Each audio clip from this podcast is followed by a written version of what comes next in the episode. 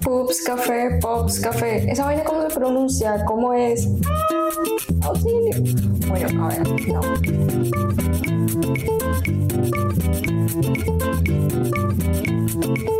Hola, tenemos a alguien interesante, muy interesante. Germán Palma. Bueno, yo no sé cómo a Germán le gustaría que lo presentara. ¿Qué tal si tú te das una autopresentación? ¿Va para ese? Va para ese. a ver. Bueno, Germán Palma es un joven de 22 años, es abogado de profesión, estudiante actualmente de Sociología en la Universidad del Atlántico, activista juvenil y le encanta y ama el liderazgo. Sí. Ese es Germán Palma. Bueno, Germán, yo tengo varias preguntas. Bueno, yo creo que muchas personas aquí tienen muchas preguntas. Porque cuando hablamos de política, o puede que sea un tema como muy sutil o muy fuerte. No sé, hay como esa balanza, pero nunca está en la mitad, o por lo menos yo lo considero así. Entre todo el tema político, me voy a ir un poquito a la historia. Porque Germán se va como a hacer o decir, no, yo me voy a lanzar a la política, yo me voy a meter en este mundillo de la política que es un caos, pero yo voy para esa. ¿Por qué? Eli, la política para mí es una razón de vivir. Desde muy niño en mi casa, eh, mi madre fue una líder social que siempre se destacó por servirle a la comunidad. Entonces esa pasión, esas ganas de ayudar a los demás, fueron un incentivo para mí y de hecho cuando ya yo tenía 16 años que entré a la etapa universitaria, mi decisión fue estudiar derecho. De allí nació ese amor por el querer participar en escenarios políticos. Te voy a decir que eh, la política sí es fuerte, es controversial, pero la política para mí la consigo como el arte de vivir, porque es lo que me gusta, es lo que me apasiona.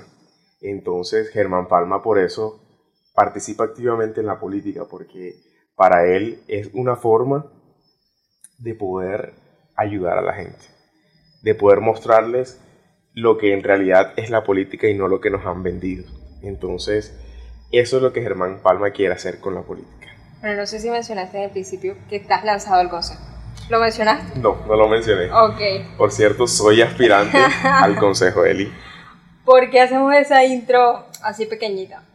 Porque, a ver, eh, si bien sabemos que este espacio, aunque es un espacio cultural, pues el primer episodio, o básicamente el segundo con mi hermana, hablamos de hombres. Y hoy estamos hablando de política. Y realmente se puede hablar de cualquier tema. Y a eso es a lo que voy. Esto no es un espacio para vender algo, pero sí para vender ideas. Entonces, a Germán, él nos va a conquistar con sus ideas, pero al mismo tiempo vamos a hacerle preguntitas que son un poco incómodas o que no son tan chéveres en todo este rollo de la política. Me, me gustaría saber tu concepción, cuáles son tus objetivos eh, respecto a esto que te voy a preguntar. Y es que yo considero, bueno, no sé tú, que hay una diferencia entre política y politiquería. ¿Cómo, cómo puedes tú explicarme eso desde tu perspectiva? Ok, bueno. Si bien, Eli, la política es lo que todos a diario hacemos. Conversar sobre un tema actual, sobre una necesidad, eso es hacer política. Esto es una política. Claro que sí. Y ya llegar a politiquería es un extremo de sacralizar lo que realmente es política. Porque ya cuando hablamos de politiquero es prometer, prometer y no, hacer. Y eso es lo que básicamente nos han vendido durante mucho tiempo. De que yo soy el de cuello blanco, yo soy el bien vestido, yo soy el que más tiene, yo soy el candidato de esto, ¿no? Y realmente la política la hacemos todos a diario. Y la política no solamente la hacen los gobernantes, la política la hace el pueblo. Y esa es la diferencia que hay entre, un entre lo que es política y lo que es un politiquero. Obviamente tú te consideras un político. ¿Por qué?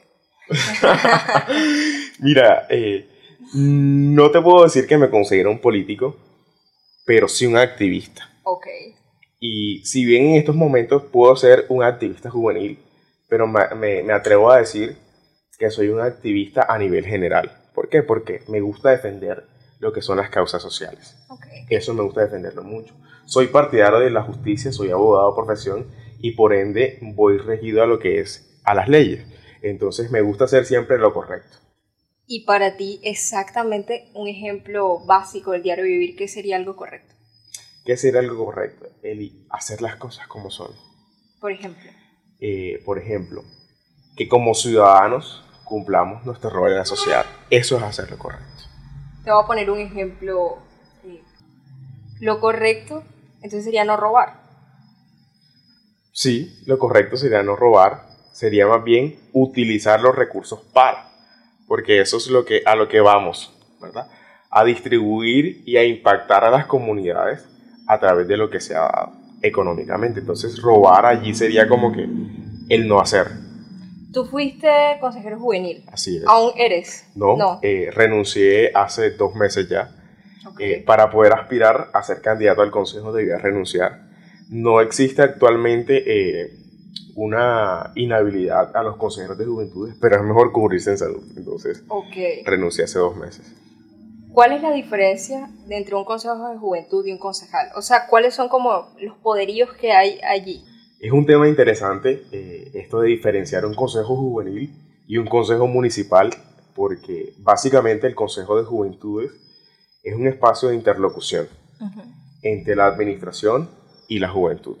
Es decir, allí nosotros, junto a la administración municipal y demás organismos administrativos, concertamos, debatimos, proponemos eh, ideas y proyectos para la juventud, solamente especificados hacia esa población. Ya cuando hablamos de un consejo municipal, ya ahí nos estamos dirigiendo hacia la comunidad en general. Ya ahí vamos a hacer, sube el rango como dice uno, porque ya vamos a ser coadministradores. Es decir, vamos a administrar al municipio junto al administrador de turno, que es decir, la alcaldía municipal. Tú en tu labor como consejero juvenil, ¿cuáles crees que fueron los objetivos que se cumplieron en tu, en tu labor? Eddie, uno de los retos más grandes como consejero de juventudes era que los jóvenes creyeran en la política. que los jóvenes se enamoraran de lo que realmente es la política. Y allí nosotros vendimos un mensaje importante y era los proyectos de vida de los jóvenes. Cómo eh, ejecutando un buen proyecto de vida podíamos impactar nuestro territorio. Eso era lo que queríamos. Y logramos 701 apoyo eh, en el Consejo de Juventudes en esas elecciones del 2021 que hasta el día de hoy sigo agradeciendo a cada joven que creyó en un proyecto político joven, nuevo, eh, liderado por los mismos jóvenes, porque no teníamos una casa política que nos estuviese apoyando, y agradecido con cada uno de los apoyos que recibimos. Entonces, era eso, eh, mostrarle a la juventud que se podía concebir un nuevo liderazgo en Baranoa. ¿Y de qué forma lo hacían? ¿A través de ferias o cómo, talleres? Lo hicimos eh, a través de actividades que promovieron e impulsaron la participación masiva de jóvenes en Baranoa.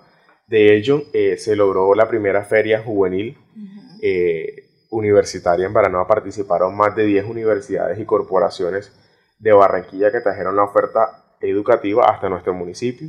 Se hizo también la primera asamblea municipal de juventud, que fue un hito básicamente para la historia de nuestro municipio, ya que era la primera vez que las organizaciones juveniles de nuestro municipio se reunían para concertar qué necesitábamos los jóvenes.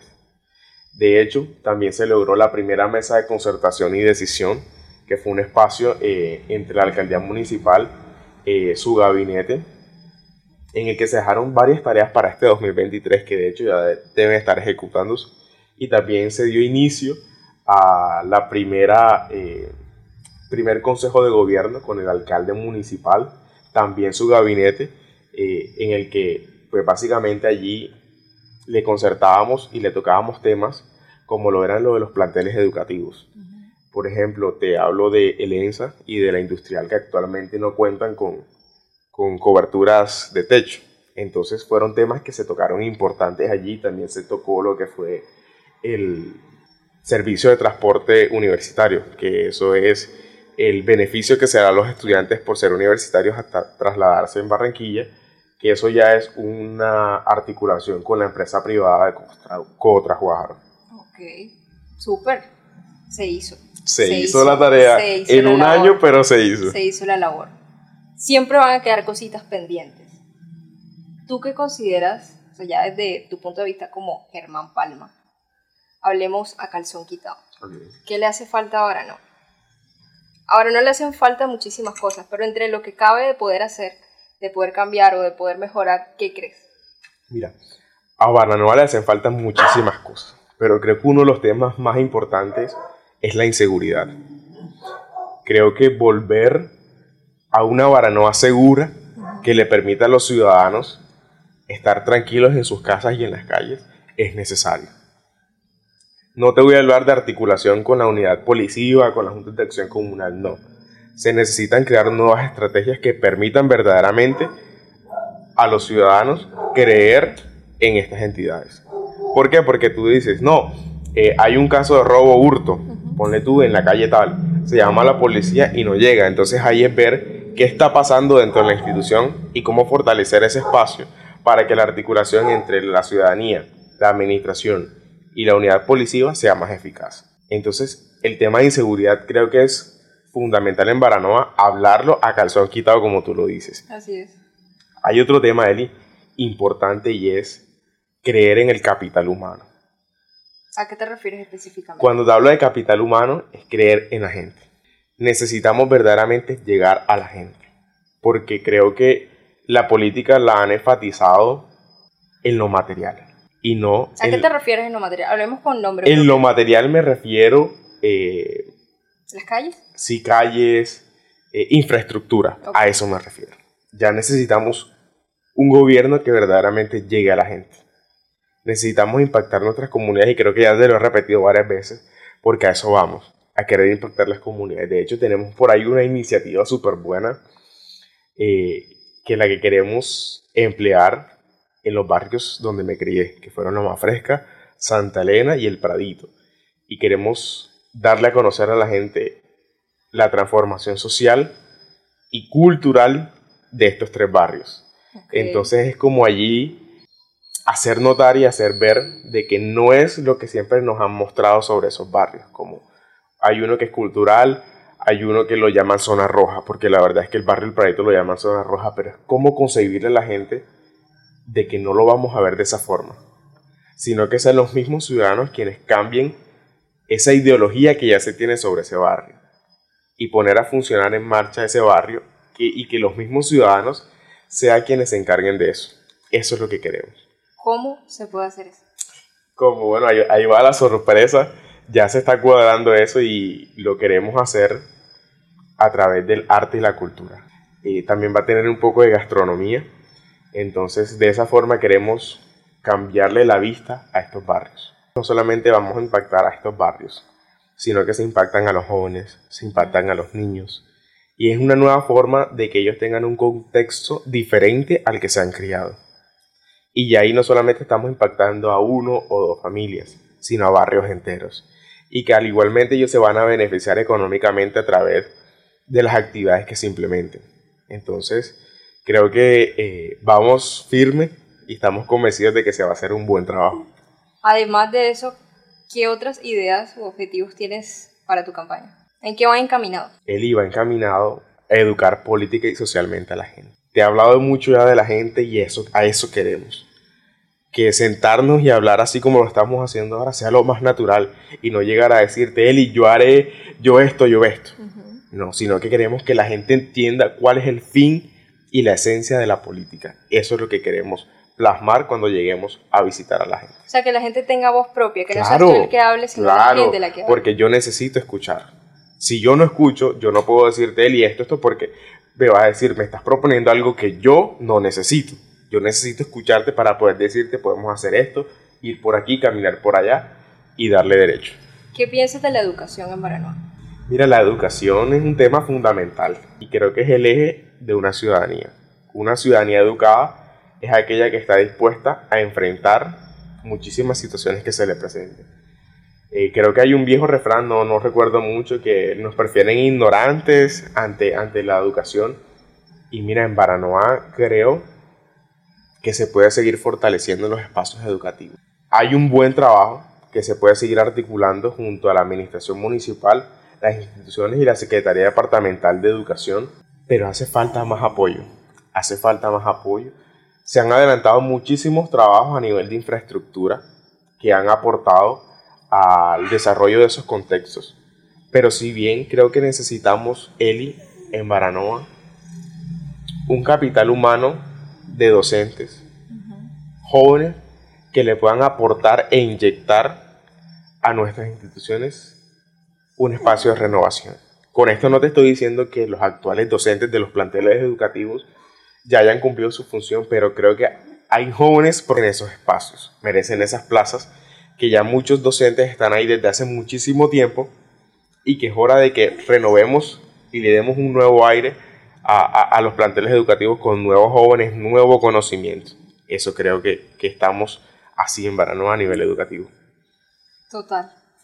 Para agregar a eso, bueno, yo como ciudadana pienso, considero que en Baranoa, en cualquier lugar, ah, es más, hasta me atrevo a decir que en Latinoamérica, siento que la educación carece de una educación de salud mental. Y más allá de lo educativo, tengo que estudiar sociales, matemáticas, que son materias para la vida. Siento que si no sabemos cómo administrar nuestras emociones, si no sabemos cómo administrar como la carencia económica que se vive en, muchas, en muchos barrios de acá de Baranoa, en muchas familias, pues hay un problema grandísimo. Entonces yo considero, o sea, como ciudadana, sería una magnífica idea que en los colegios se implantara algo de salud mental, que más allá como de un acompañamiento de no, que el niño lloró por tal cosa, que el otro le golpeó por tal cosa, sino que realmente se haga un acompañamiento psicológico a estos chicos y a esas familias o que pueda haber una facilidad de, de salud mental o de educación en salud mental. O sea, yo te, te, te pongo esa queja y te dejo la idea abierta ahí. No, mira, de hecho, eh, cuando fui consejero de juventudes, esta misma pregunta me la hicieron en un debate y lo que respondí fue que en nuestro país, ya hablando a nivel general, el sistema educativo fracasó. ¿Por qué te hablo que fracasó? Porque es un sistema en el que jóvenes se tienen que levantar a las 4 de la mañana para asistir a clases de 6 y 30. E igualmente la jornada de mediodía no brinda necesariamente eh, la atención necesaria y suficiente para un niño. Es decir, muchos no tienen el plan de alimentación escolar, que también eso es una X ya, una bandera roja. Y el hecho de que tú tengas que sacar 5 para aprobar una materia o para aprobar tus conocimientos, ya eso nos da de que hablar de que nuestro sistema ha fracasado. Eh, pero así es el sistema nacional, entonces debemos regirnos frente a eso. Y sí, los sistemas educativos tienen muchísimos vacíos y el de la salud mental creo que la atención primaria debe ser importante. Bueno, creo que cada institución cuenta con una psicoorientadora o una psicóloga, pero creo que esos espacios se deben fortalecer un poco más. Claro, y ya no hablarlo como de esa forma arcaica de que cuando uno iba a, la psicóloga era porque tenía problemas en su casa y todo era como un tabú, ¿sí me entiendes? Sino que saber llegarle a los niños, saber llegarle a los jóvenes y que haya una confianza en el que ese sistema interinstitucional se conecte con el de la, eh, el sistema de administración municipal y también al sistema de eh, la Secretaría de Educación de Salud de Baranoa, porque aquí en Baranoa hay un programa que se llama SACS, que es el programa eh, del hospital, que brinda el acompañamiento psicológico liderado por el Hospital de Baranoa, en el que le brindan el acompañamiento primario a los jóvenes. Eh, es una ruta. de prevención, de salud sexual, o sea, eso lo hace en cada colegio. No, lo hacen el Hospital de Baranoa. Ok, independiente. independiente, pero pienso que se va a articular con las instituciones educativas, claro, con el fin de generar que una mayor, un mayor alcance, una mayor, abarcar mucha mayor población. Y qué bueno que ese programa es liderado por jóvenes. Es una cercanía mucho más fácil que con una persona más adulta. Entonces ya ahí donde uno va diciendo, hay con qué hacer. Claro considero que sería maravilloso, porque hablar de sexualidad y salud mental es indispensable. Y, capacitar a los maestros. Claro, y mira, de hecho, Eli, en Baranoa está aprobada la política pública de salud mental desde el 2020. Entonces ya ahí es ver que no ha habido voluntad política para la ejecución de la misma. Si bien sabemos que Baranoa no cuenta con el talento humano necesario, porque la, la, la política pública pide muchísima eh, cobertura de talento humano. Entonces ahí es ver cómo fortalecer que se pueda eh, capacitar y tener muchísima más participación de psicólogas o de psicólogos con convenios de universidades de Barranquilla. Hay muchos jóvenes de Baranoa que quieren hacer las prácticas universitarias aquí, ¿por qué no hacer esos convenios con esas universidades y que ese, esa, ese faltante de capital humano se, se, se, cumpla con estas personas que están dispuestas a trabajar por Baranoa? Entonces es ver cómo enlazar todos esos espacios para que verdaderamente podamos tener la ejecución de la política pública de salud mental en Baranoa. Germán, entre las tantas preguntas que te he hecho, voy a hacerte una muy íntima, pero que considero importante, porque yo creo que la financiación de, o sea, los recursos que se utilizan para una campaña tienden a ser altísimos. Y casi siempre hay un apadrinamiento de estos recursos o de esa campaña. La libertad de contarnos o no de dónde sacas los recursos para tu campaña o para tu idea política. Claro, Eli, mira, eh, este tipo de procesos por más que uno quiera decir que uno llega a la gente, una visita no cuesta, de que un saludo no cuesta, hay espacios que requieren una inversión.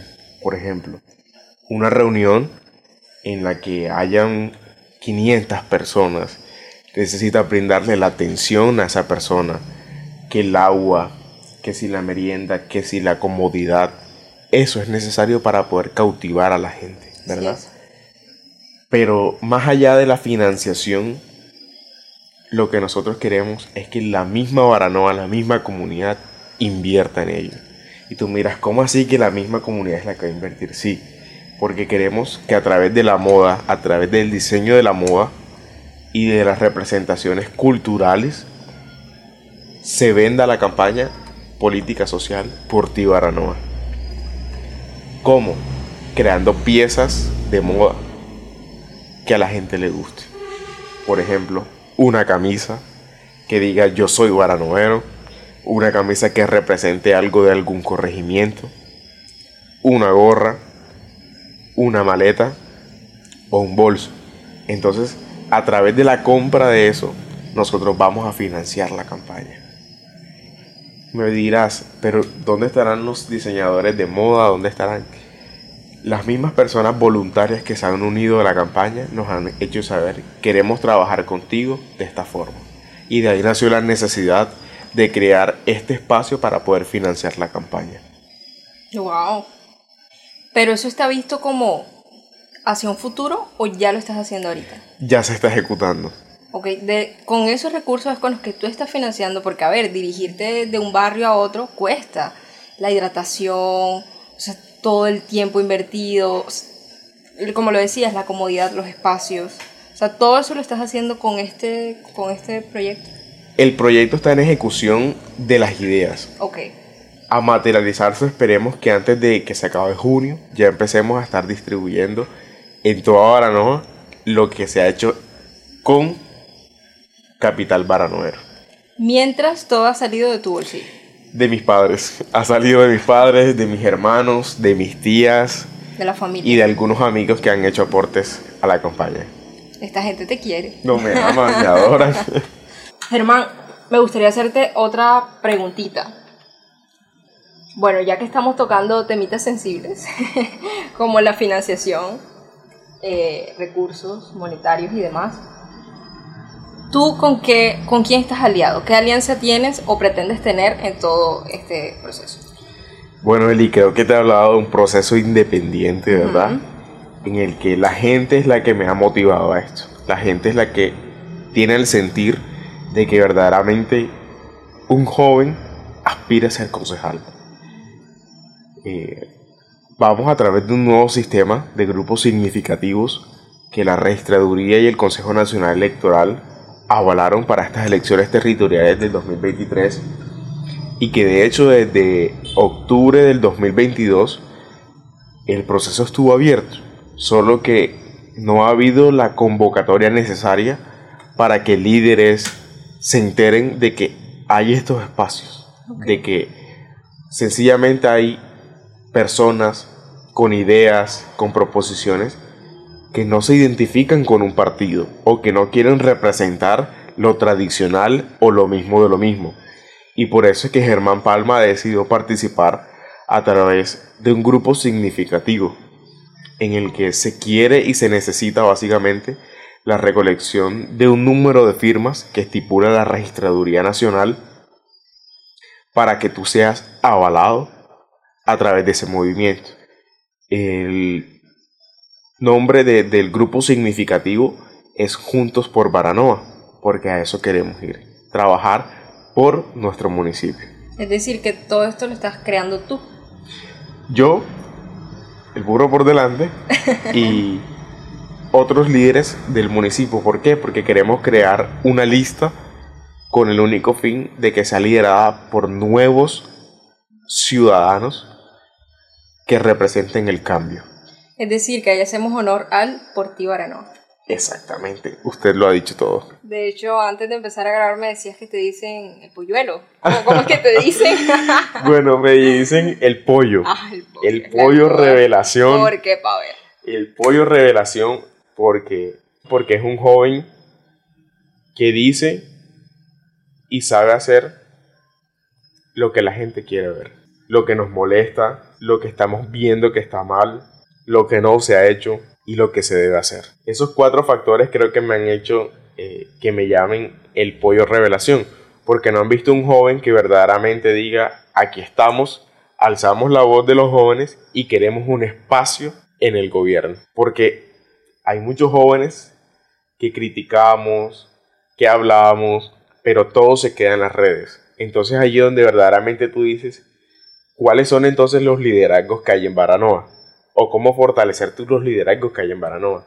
Y es donde ahí ha nacido la iniciativa de que Germán Palma se muestre a la comunidad, se muestre a la radio, se muestre a los medios y sin pelos en la lengua diga realmente lo que está pasando en Baranoa. Eso es lo que queremos. Entonces ahí me han llamado el pollo revelación y bueno, esperamos seguir impactando más, más vidas y seguir siendo el pollo revelación. Lo importante es que hay acción de ese pollo. Claro, y de hecho creo que ya lo estamos haciendo, estamos impactando y me han hecho llamar así el pollo revelación. Bueno, tú utilízalo como marketing. Ah, bueno, Germán, ahorita decías algo de, de tu mamá y me gustaría como que contaras un poco más de eso y tú decías que tú la veías a ella como inspiración porque desde chiquito viste como que ella tenía ese liderazgo, que ella trabajaba con la comunidad. Específicamente, ¿cómo lo hacía o por qué? ¿O qué fue lo que viste tú? Bueno, mi mamá es abogada de profesión también de la Universidad Simón Bolívar y toda su vida mi mamá fue una mujer dada a la gente. Mi mamá fue comerciante. Eso la hacía llegar a la comunidad mucho más fácil. Mi mamá tiene un don de gente y ver cuando llegaba la época política, mi mamá salía a las calles se reunía con los vecinos, llegaba a tal lugar y ella me llevaba y me decía, acompáñame. Y yo, mami, vamos. ¿Qué edad tenías? Unos ocho años por ahí. De hecho, hay varias fotos por ahí, unos ocho años. Y yo escuchaba los discursos de la gente. Y le decían, doctora, porque mi mamá toda la vida la dicho de doctora. Doctora, eh, estamos pasando por esto, tenemos esta situación. Y mi mamá decía, listo, vamos a solucionar de esta forma. Te propongo esto, trabajemos esto, esto y esto. Pero tu mamá no estaba alineada a ningún cargo político. No, era mi mamá era líder cívica, líder cívica. Y yo veía a mi mamá esa capacidad de gestión y yo decía, wow. Admirar. Yo quiero ser como mi mamá. y de hecho yo creo que de ahí también nació el amor por estudiar derecho. Y mi mamá es una mujer que tiene una capacidad y una elocuencia de argumentar, de, de proponer, que yo digo, mi mamá es tesa. O sea, mi mamá Créeme que yo la veo hablando y yo digo, wow, quiero tener esa capacidad que ella tiene. Entonces, ver eso, que mi mamá era, era muy cercana a la gente, es lo que me enamoró. Me enamoró a que yo tomara estos caminos de la política y seguirlos, porque eso es lo importante, seguir, como dicen por ahí, el trabajo lo dejó mi mamá en un punto y yo quiero llegarlo, llevarlo más alto. Y a eso quiero llegar. En tu vida, ¿cuál consideras que ha sido el reto o uno de los retos más grandes? uno de los retos más grandes, hablarle a la gente. ¿Por qué? Porque es algo complicado. Muchas personas estarán de acuerdo con lo que dices, otras no estarán de acuerdo con lo que dices. Entonces, neutralizar un argumento que verdaderamente lo entiendan, que verdaderamente llegue al corazón de la gente, es complicado. Entonces ahí donde tú dices, tengo que prepararme para hablarle a tal comunidad de esto, a tal comunidad de esto, porque a todos no puedo llegar con el mismo mensaje, todos no tienen la misma necesidad. Entonces, el saber llegarle tú a la gente, creo que es como lo más complicado allí. Eso es, ese es el reto así que he tenido más grande. Después que seas concejal y todo esto, ¿cómo te proyectas? ¿Cómo me proyecto, Eli? Voy a seguir en la política. ¿Eso es una verdad? Sí. Total, absoluta. Total. Voy a seguir en la política porque mis aspiraciones es llegar al primer cargo municipal. Germán Palma se ha mentalizado en eso, en querer trabajar por llegar a administrar el municipio que me vio nacer. Está, está fuerte ese reto. Así está. Ahí vamos por buen camino, así que Claro, vamos no, para adelante. se está haciendo la labor, es lo importante. Bueno, Germán, eh, yo creo que este ha sido el final de nuestra conversación. La verdad ha sido muy placentero. Como bonito siempre ver todas las perspectivas. Porque, bueno, yo me muevo en un, en un espacio muy cultural, pero también es con la gente. Entonces todo el tiempo acá se hacen talleres, acá viene la gente a comer y no sé qué. Pero al mismo tiempo uno ve muchas carencias. Por ejemplo, yo quisiera que en los talleres que hacemos acá, pues todos puedan venir. O que los talleres que acá se imparten con las personas que conozco o que se ofrecen a dictar talleres, pues se impartieran en los colegios. Entonces pudiesen llegar a más comunidad. Pero es bonito saber que tú tienes ideales tan chéveres que pueden conectar con la gente de acá del pueblo. Entonces, de verdad, muchísimas gracias por brindarnos este espacio. No, gracias a ti por, por, por estar aquí, por hacerme de este espacio participe y de que la gente verdaderamente escuche y entienda de que hay jóvenes dispuestos a cambiar la historia de nuestro municipio. Así es. De que hay jóvenes capaces, así como lo han sido muchos, de enfrentar los desafíos que tiene Baranoa. Y de que realmente somos jóvenes con muchísimas ganas y con la fortaleza verdadera y eficaz de impactar al territorio. Y de que es momento de no más de lo mismo. Es momento de que nosotros seamos los líderes de nuestras propias vidas. No esperemos a que alguien más llegue y nos las cambie si nosotros lo podemos hacer. Que nadie nos mande nosotros derecho con derecho. Autonomía total. Bueno, nos vemos en un siguiente episodio. Chaito, pues. Hasta luego.